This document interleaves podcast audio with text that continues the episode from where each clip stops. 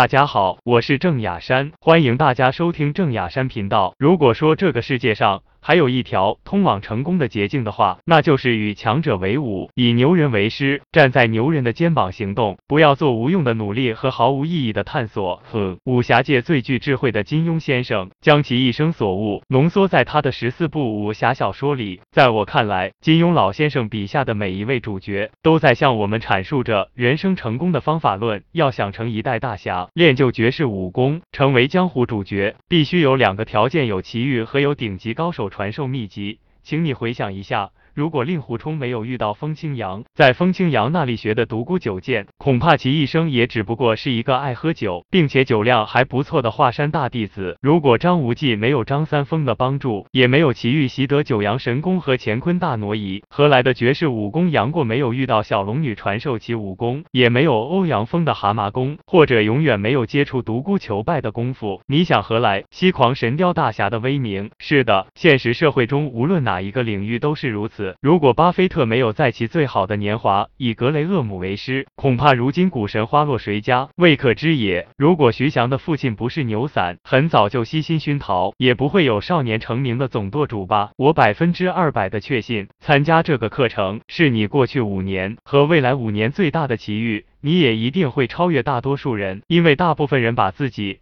无比宝贵的时间和金钱奉献给了学习三流人物，献给了三流弱势股，献给了三流方法论。而你和我一定不想在这些东西上浪费一丁点的精力。正如佛陀在两千多年前说的：“末法时代，邪师说法如恒河沙数。”如果你想学习正法，只能跟那些开悟的人去学，否则就是浪费生命，误入歧途。永远不要在三流人物上浪费你一分钟的学习时间，就如同永远不要在弱势股上。浪费你的一颗子弹。如果你想跟牛人学习，那么怎么辨别牛人就成了关键。过去我们中国古人评价一个牛人的标准是立德、立言、立功，而我对股市中牛人的评判标准有两个：立功、立言。所谓立功，就是有良好的战绩，像孙哥这样的，徐翔这样的，索罗斯这样的；所谓立言，就是有方法或系统传于世人，这种人就比较多了。比如哪些技术分析书籍的作者，立言为立功，赵括之辈不可学。学也，立功未立言，无言可说。我等也无从学起啊。所谓立言呢，必须自成体系，不能是只言片语。如果是这样的话，那只会误人。对于我自己来说，我最初学习牛人的清单是利弗莫尔。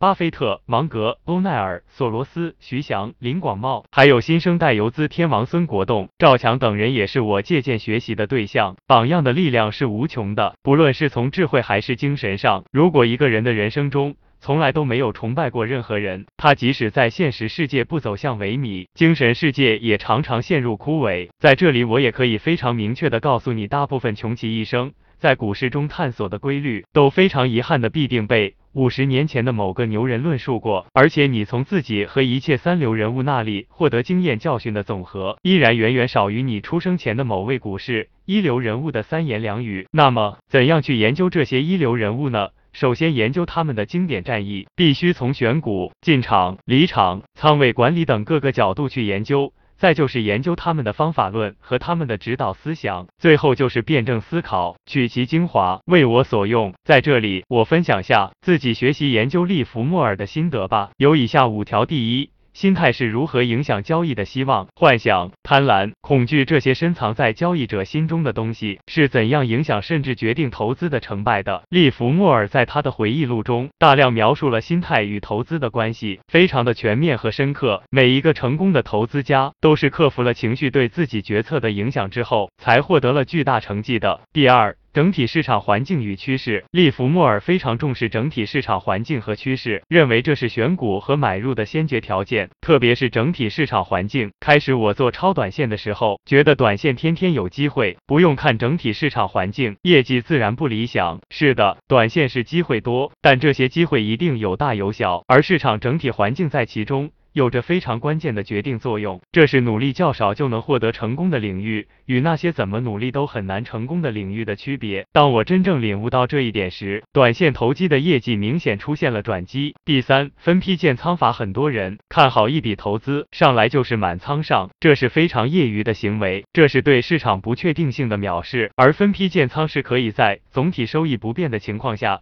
降低风险的妙法，这让我看到了仓位管理在投资中的作用。后面我会讲短线如何进行仓位管理的。而启蒙思想来源于利弗莫尔。第四。关键点的思想在关键点被突破的时候才进场交易，这与我们某些只在涨停板买入的游资遵循的理念是一样的。关键点就是时机之门，所有成功的价值投资都会有自己的关键点判断方法，而不是看好一只股票，不管什么时候都去买的莽撞之徒。目前我的账户能实现极小的回撤，而又不影响高收益，最少有一半归功于对关键点的把握。第五。选股就选领头羊的思想，从某种程度说，利弗莫尔就是龙头股的思想奠基人。这个我会在龙头股战法一课再讲。利弗莫尔自己做过庄，但他认为任何人都不能改变趋势，只能顺从市场是合力的结果。而这样的认知，恐怕中国股票市场上。百分之八十以上的股民还在为此纠结呢。放弃上帝式思维和阴谋论是我们进化为高手的关键一环。说完了利弗莫尔的伟大之处，他最终的悲惨结局